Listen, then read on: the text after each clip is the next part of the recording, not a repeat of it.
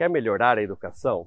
Tem que dar condições de trabalho e oferecer ambiente adequado para isso. Ontem falamos de ações simples que podem mudar a realidade educacional, como incentivo e reconhecimento de professores e alunos. Hoje o assunto é infraestrutura. Reformas e restauração de prédios, salas de aula e laboratórios fazem toda a diferença no rendimento dos alunos. Precisamos utilizar os recursos que já temos e aplicá-los de forma eficiente, levando melhor qualidade de vida e estudo aos alunos, além de melhorar o ambiente de trabalho dos colaboradores. É ou não é? Mas além da educação, que outras áreas precisam de melhor gestão de recursos? Que outras áreas precisam de eficiência? Tema de amanhã, não percam. Sim, é possível fazer mais e melhor também.